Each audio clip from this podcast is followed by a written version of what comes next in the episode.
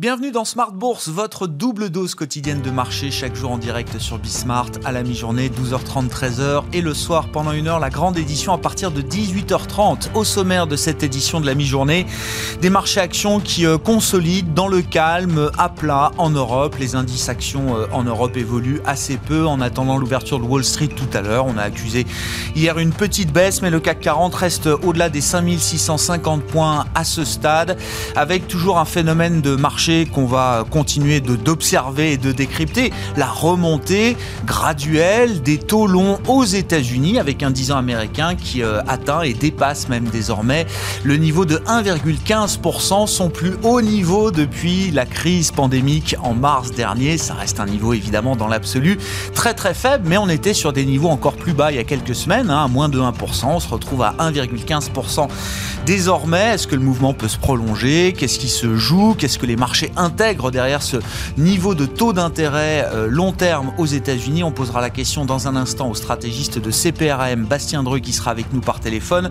On évoquera également les sujets de long terme autour des, des dettes, la dette publique évidemment, mais la dette corporate, la dette d'entreprise, qui sera sans doute un des grands sujets de 2021. Ce sera l'année de la bataille des fonds propres, du renforcement des fonds propres des entreprises, comment traiter cette dette de survie, cette dette Covid qui a été euh, accumulée? C'est un sujet qu'on traitera avec Fabrizio Pagani qui va nous accompagner en plateau pendant cette demi-heure, le responsable mondial de la stratégie de Musinic. Et puis parmi les phénomènes de marché qui sont toujours très suivis en ce moment, évidemment l'extrême volatilité sur le marché des crypto-devises, le Bitcoin étant l'emblème, le Bitcoin qui euh, flirtait avec les 42 000 dollars au plus haut ce week-end, il y a quelques jours à peine, qui est tombé hier autour de 30 000 dollars, donc une baisse euh, assez rapide, intense, marquée comme euh, souvent les, les mouvements du Bitcoin.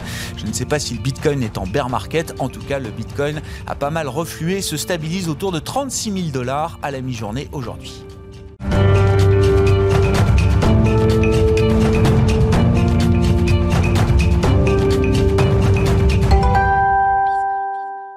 Avant d'accueillir mes invités, Tendance mon ami chaque jour pour débuter les éditions Smart Bourse, le résumé complet des infos hum, de marché à mi-séance et c'est avec Nicolas Pagnès depuis la salle de marché de Bourse Direct.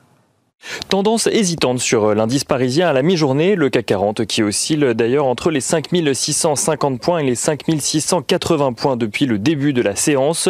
Une pause après la progression de l'indice la semaine dernière qui peut s'expliquer par l'attente de nouvelles importantes en fin de semaine comme le discours de Joe Biden sur son projet de plan de relance jeudi ainsi que le début de la saison des résultats aux États-Unis qui commencera jeudi également. Mais une pause sur l'indice parisien qui peut également trouver sa source dans la résurgence de cas de Covid de 19 à travers le monde avec notamment la nouvelle souche découverte au Royaume-Uni qui a désormais été identifiée aux États-Unis également, alors que le pays est toujours un des plus atteints par la pandémie. Plus de 375 000 décès sont en effet recensés dans le pays depuis le début donc de la pandémie. La Chine, qui fait face de son côté également à un retour du virus, le pays qui décompte une centaine de personnes à nouveau contaminées par euh, la Covid-19, euh, qui seraient, selon les autorités chinoises, revenues dans le pays euh, via des visiteurs étrangers ou des produits surgelés. La Chine qui a décidé de confiner deux villes au sud de Pékin. Au-delà des inquiétudes sanitaires, les investisseurs suivent de près les procédures d'impeachment qui visent Donald Trump aux États-Unis. Les démocrates ont en effet voté hier au sein de la Chambre des représentants une résolution en vue de la destitution du président sortant. À la suite des récents événements au Capitole, ces derniers l'accusent d'avoir incité ses supporters à se rendre et à envahir le Capitole. Une première étape dans le processus qui nécessite encore d'être voté par le Sénat, euh, cette fois-ci, à moins que le vice-président euh, actuel ne déclare le président américain inapte, ce qui reste peu probable à une semaine de l'investiture de Joe Biden. Joe Biden qui doit d'ailleurs détailler son plan de relance ce jeudi, un plan de relance très attendu par les investisseurs alors que le pays a enregistré sa première destruction d'emplois depuis avril selon les chiffres officiels de vendredi dernier. Une perspective de relance qui permet euh, d'ailleurs aux treasuries de passer euh, la barre des 1% à 10 ans. Ils sont à la mi-journée aux alentours de 1,15. En France, rapidement, la croissance de 6% du PIB anticipé par le gouvernement reste un défi selon Bruno Le Maire qui rappelle que ce chiffre dépend notamment de la campagne de vaccination mais aussi de la reprise économique chez les grands partenaires européens de la France. Et si on regarde ce qui se passe du côté des valeurs à présent à la Bourse de Paris, c'est aujourd'hui qu'entrent en application les nouveaux droits de douane voulus par les États-Unis à l'entrée de leur territoire pour un certain nombre de produits européens comme le vin français et allemand ainsi que plusieurs pièces détachées dans le secteur aéronautique. Une annonce qui pourrait avoir un impact sur des valeurs comme Airbus ou Pernod Ricard qui reculent légèrement à la mi-journée, mais aussi sur Rémi Cointreau qui pour l'heure reste dans le vert de son côté. tai Renault fait savoir euh, que ses ventes mondiales ont chuté de 21,3% sur l'ensemble de l'année 2020, un recul en lien direct avec la pandémie et la fermeture de ses sites pendant plusieurs semaines au printemps dernier. Le groupe, qui a vendu 2,95 millions de véhicules dans le monde l'année dernière, veut à présent redresser sa rentabilité en 2021 en délaissant notamment euh, les segments les moins rentables. Euh, Renault qui anticipe également un rebond de 10 à 15% du marché automobile mondial en 2021. Et on notera également que Sodexo continue sa progression après des résultats meilleurs que prévus publiés la semaine dernière. JP Morgan passe de sous-performance à neutre sur le titre et relève son objectif de cours de 55 à 80 euros. Sodexo, dont le titre gagne près de 4% à la mi-journée. Nicolas Pagnès qui nous accompagne en fil rouge tout au long de la journée sur Bismarck depuis la salle de marché de Bourse Directe.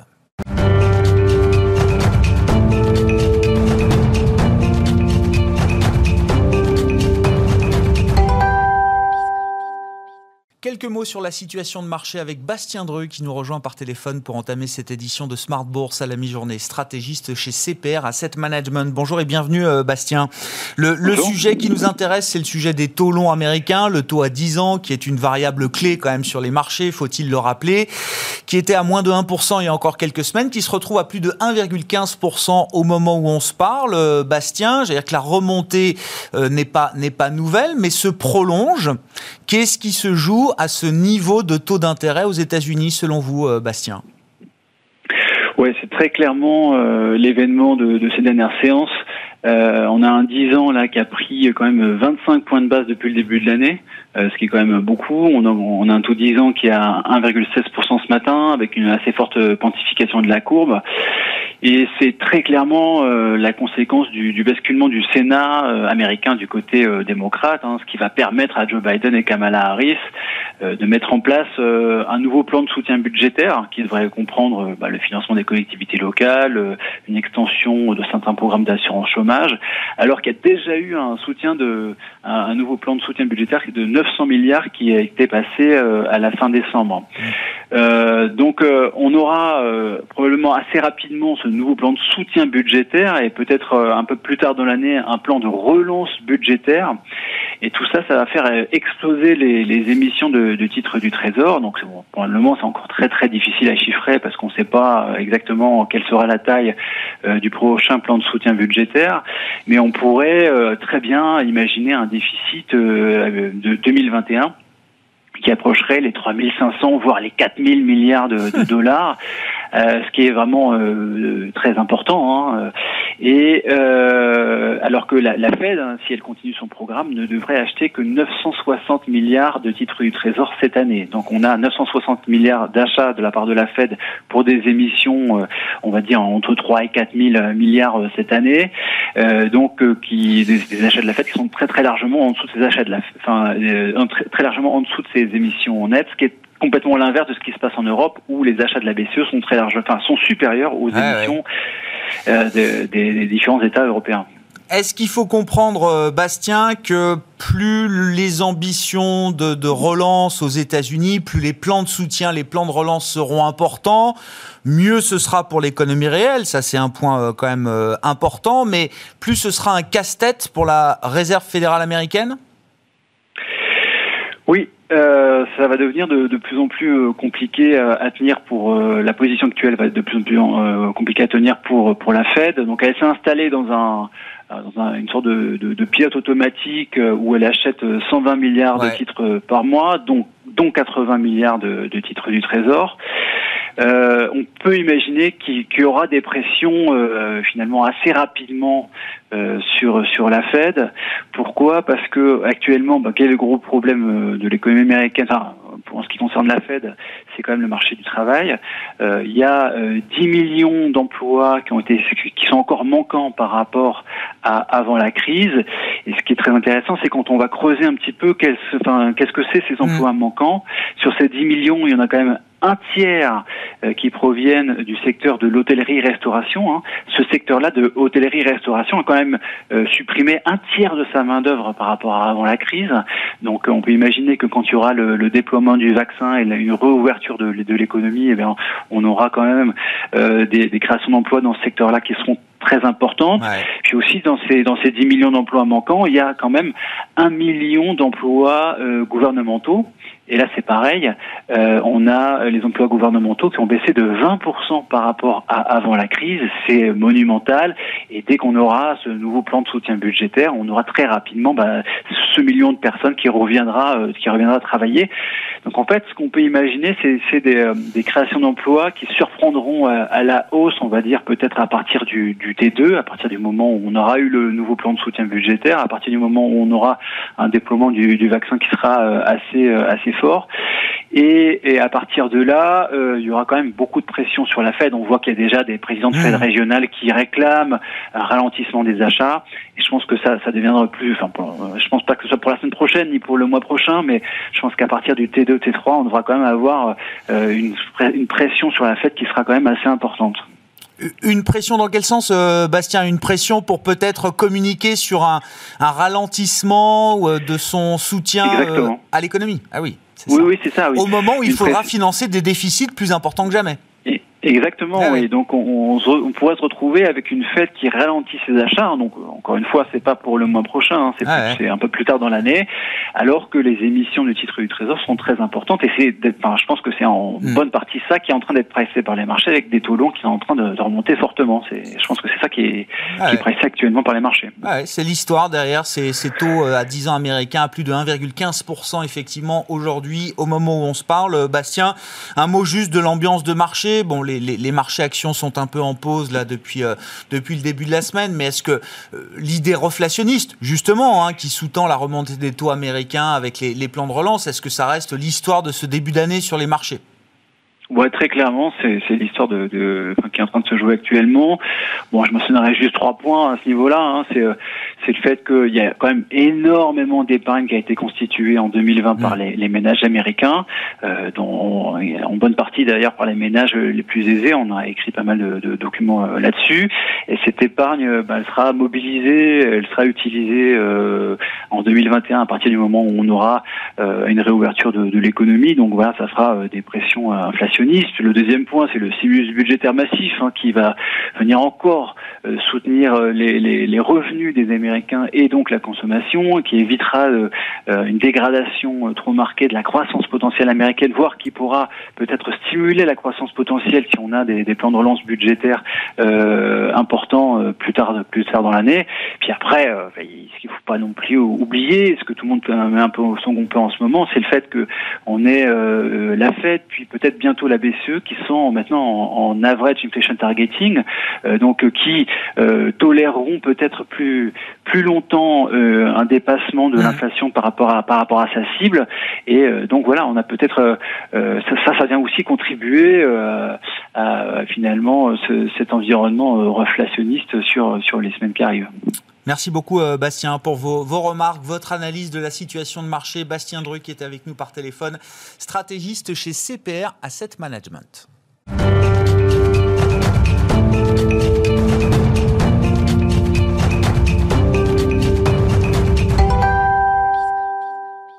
Et c'est à présent Fabrizio Pagani qui m'accompagne en plateau, le responsable global mondial de la stratégie de Musinic. Bonjour et bienvenue Fabrizio. Bonjour. Merci, merci beaucoup d'être d'être là. Deux sujets clés pour 2021 la dette, les dettes des entreprises et l'épargne des ménages sur la partie dette. Alors bon, beaucoup de débats autour de la dette des États, un débat public aujourd'hui, mais je voulais qu'on se concentre avec vous sur la dette d'entreprise. Déjà, est-ce que l'idée d'une vague de défauts est derrière nous ou est-ce que c'est encore un sujet, un risque devant nous? Et comment est-ce qu'on va traiter cette question de la dette corporate? Accumulée par les entreprises en période pandémique, qui est souvent une dette de survie pour des entreprises. Euh, ah ouais, ouais. Non, merci. Euh, moi, je pense qu'on n'a pas encore une vraie visibilité sur euh, l'état de l'économie et l'état des entreprises à la sortie du Covid. Peut-être on aura une idée un peu plus claire à la fin, au fin du printemps. Euh, il y a deux mécanismes du de l'économie des marchés qui ne, fonctionnent pas en ce moment. Celui du travail, parce qu'il y a beaucoup de programmes euh, mis en place par les, par les gouvernements pour, euh, bien sûr, ne pas avoir du chômage ou pour garder les employés par les entreprises. Et l'autre, c'est celui du crédit, mmh. parce que avec les moratoria, les, les les garanties, les garanties, les PGE, et ça, c'est partout en Europe. Hein, c'est pas seulement la France ou l'Italie. Partout en Europe, on a mis en, place les mêmes, les mêmes programmes. Euh, alors, ces deux mécanismes ne, fonctionnent pas et ils nous disent pas euh, comment est la, vraie, la, vraie, situation. La vraie situation. Euh, c'est possible de penser qu'effectivement il y aura une, une situation détériorée sur, sur la balance sheet des entreprises c'est à voir sur quelle entreprise, sur quelle taille d'entreprise, sur quel type d'entreprise. C'est bien possible que les entreprises les plus grandes, les plus exposées au marché euh, euh, internationaux, au marché des capitales, euh, bien, sortent mieux que les autres hmm. et que vraiment les petites, les micro-entreprises et surtout les commerces euh, seront dans une situation beaucoup plus stressée euh, euh, à, la fin, à la fin des programmes des, des programmes de gouvernement. Parfois, moi, je parle, on, discute sur la, forme, la lettre de la reprise, non, le V, les oui. W et tout ça. tout moi, je, il est passé. Moi, je suis pour la lettre K. Je Vous êtes dans le temps des K. Des K, oui. Je pense qu'il y a des entreprises qui, qui, vont et, et, et, rentrent très bien.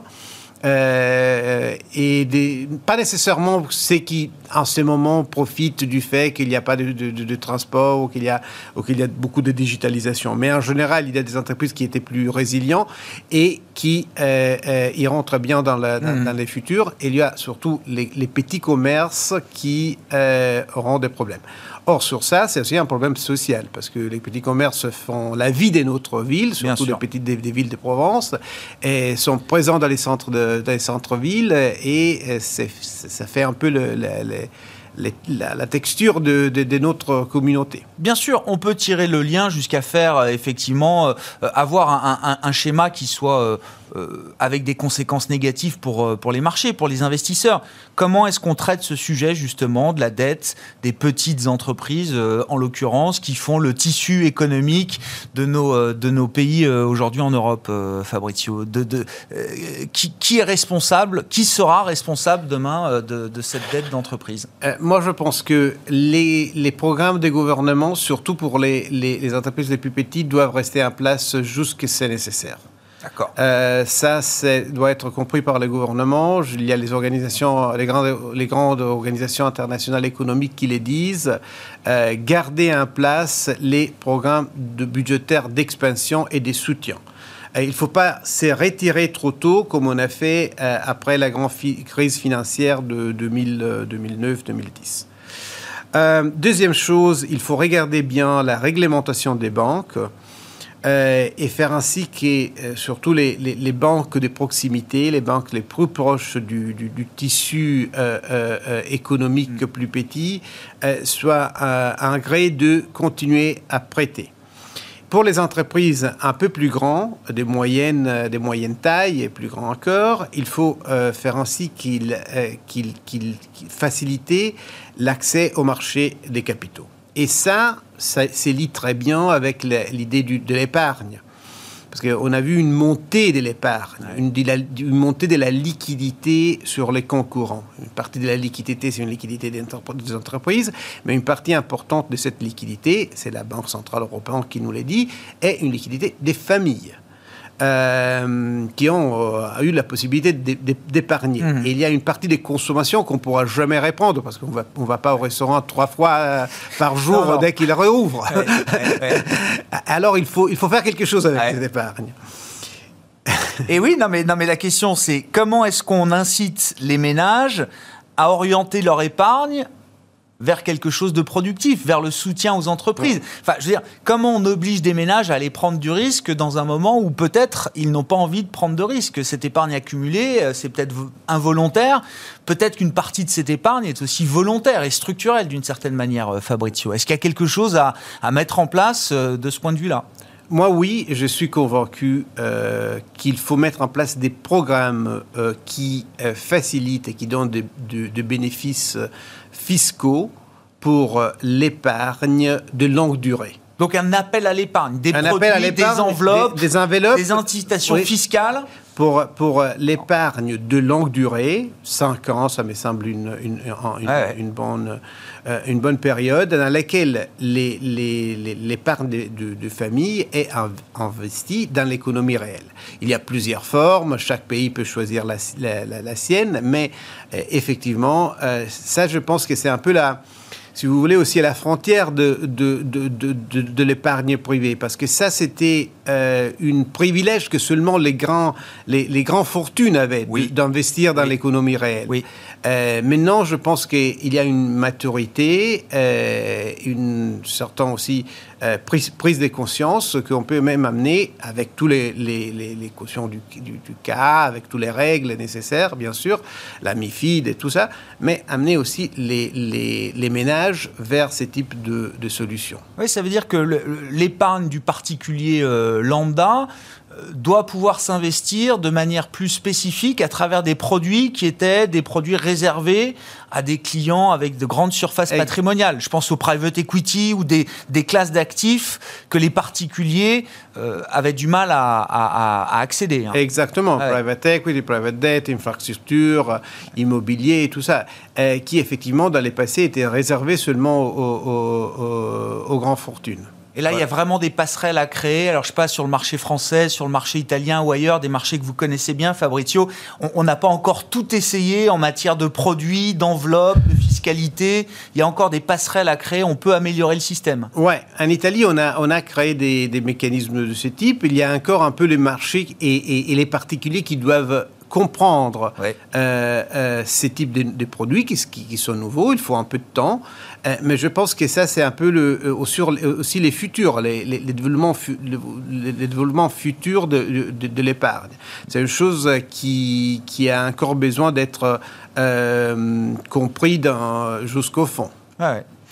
Euh, plus globalement, comment vous regardez la, situation euh, euh, européenne aujourd'hui sur le plan politique, sur le plan économique, sur le plan sanitaire, bien sûr hein, Ce sont les trois plans qui nous intéressent ici, Fabrizio. Et puis cette question, est-ce que l'Europe, à travers des avancées budgétaires, à travers la gestion du Brexit, pendant cette crise sanitaire, est-ce que l'Europe sortira renforcée de cette crise ou est-ce que les fragilités structurelles de l'Europe risquent de revenir euh, sur le devant de la scène assez euh, rapidement?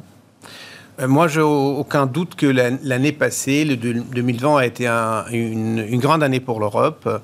avec les plans de relance, je pense qu'on a fait vraiment des, pas en avant énormes. Ça a été un moment qui a cassé des tabous. les premiers tabous, bien, bien sûr, c'est celui de la dette commune. Euh, parce que maintenant, on aura la Commission européenne qui va émettre de la dette, mais d'une façon très très importante. Euh, on, a, on, dit qu'on a un, sujet émetteur grande, aussi grand que l'Espagne. Hum, hum, hum. Euh, le deuxième tabou, c'est celui des transferts. Parce que les transferts, il y avait des transferts de, Bruxelles aux régions pour les fonds structurels, mais ici, c'est des transferts de, de, Bruxelles aux pays pour des plans, pour des plans nationaux. Euh, et ça, c'est aussi très important. Euh, alors, aussi dans l'opinion publique, la, vision et la perception de l'Union européenne s'est beaucoup renforcée. On a une très bonne perception de cette commission euh, qui, a effectivement, été à l'auteur euh, du défi. Maintenant, bien sûr, c'est au pays de mettre en place les instruments que, l'Union européenne a, a, créés, comme les fonds de relance. Et ça, c'est un défi et il y aura vraiment une, attention et un examen aussi très très euh, proche des capacités d'implémentation des, des, différents pays. Autrement dit, Fabrizio, le, risque d'exécution est tellement grand qu'il pourrait peut-être euh, annihiler, ou en partie en tout cas, les bénéfices euh, politiques issus de cette mise en commun des ressources? Absolument. Ouais. Surtout pour les pays qui ont des fragilités structurelles plus fortes, euh, je pense à l'Italie, les pays comme euh, les pays du Sud qui ont parfois des difficultés à dépenser l'argent qui vient du Bruxelles, qui n'ont pas, un bon track record sur, euh, sur les fonds structurels. Et tout ça, c'est un défi pour, pour les administrations. Mais les plans de relance, ça doit servir aussi à ça, à réformer l'administration. Les plans de relance, il faut comprendre très bien, c'est euh, la, communion entre deux choses, les réformes et les investissements. Et les deux choses se tiennent euh, euh, d'une façon très, très, très étroite. Bon, coordonner la relance, bien exécuter la relance. Vous avez évoqué également le, point qui est repris par beaucoup d'institutions internationales aujourd'hui, l'OCDE en dernier, qui est de dire, attention, ne relâchez pas de complaisance, ne relâchez pas les efforts monétaires pour les banques centrales il n'y a pas trop de doute, ne relâchez pas les efforts budgétaires pour les États. Ça veut dire que le risque existe, euh, Fabrizio. Si on est obligé de préciser ce point-là, est-ce que le risque, existe encore plus particulièrement en Europe? Effectivement, les déficits euh, ont été euh, une manière de traiter cette crise. les déficits ne sont plus un problème, nous disent certains économistes. Est-ce que sur le plan politique en Europe, c'est vrai également? Est-ce que le consensus est solide de ce point de vue-là? Ou est-ce que, à travers euh, l'année européenne qui va, se qui va se dérouler, des élections en Allemagne à l'automne prochain, le semestre européen qui permet de remettre sur la table les questions de trajectoire de finances publiques, est-ce que le sujet quand même de l'endettement et du traitement de la dette des États va redevenir un sujet de crispation en Europe? Oui, les risques existent pour deux raisons parce qu'on a eu l'expérience euh, de la grande crise euh, Lehman et subprime, dans laquelle effectivement, surtout en Europe, on est rentré et, on a consolidé trop tôt. Oui. Et ça, c'est clair. Et les, économistes sont plus ou moins tout, tout d'accord sur ça. Et le deuxième risque est effectivement, parce que et ça c'est un vrai, c'est un vrai, une vraie crainte, c'est une, vraie préoccupation, que les déficits et, les, et, les, et, la dette montent, et en train de, de, de, de monter d'une façon très, très importante. Et il y a des pays, encore une fois comme l'Italie, qui, sont très, qui étaient déjà très endettés, et maintenant ils ont, ils ont une dette, euh, euh une, relation de GDP-dette de 160%, qui, qui, qui, est vraiment important Euh, et euh, il faut trouver la juste relation pour faire ainsi que les, les, les, politiques de soutien et de relance restent en place et en même temps faire ainsi que cette dette reste soutenable. Euh, moi, je pense que c'est plus, il faut mettre l'attention plus, plus sur la, la, soutenabilité de la dette euh, qu'est sur les stocks. Parce que les, faire, euh, diminuer le stock, c'est très difficile en ces moments. C'est presque impossible. Il n'y a aucun gouvernement qui peut vraiment s'engager en ce sens et c'est inutile d'insister sur ça. Alors, les nouvelles règles européennes, parce que vous savez que les règles européennes sur, les, pactes de stabilité et croissance sont, suspendues, doivent, doivent plutôt se concentrer sur des programmes qui assurent la soutenabilité de la dette, c'est-à-dire, par exemple, la croissance vis-à-vis -vis les taux d'intérêt qu'on paye. Vous êtes confiant dans l'idée que les, règles européennes de demain seront plus adaptées à la situation euh, budgétaire aujourd'hui? Moi, je pense qu'on a une commission très capable, une commission européenne très capable et des États euh, euh, nationaux qui sont plus mûrs vis-à-vis les passés. et je pense effectivement qu'on arrivera à des règles plus, comment dirais-je, plus adapté, comme vous avez dit. Merci pour ces mots choisis, euh, Fabrizio. Fabrizio Pagani, qui était avec nous à la mi-journée, invité de Smartboard sur Bismart, le responsable mondial de la stratégie de Musinic.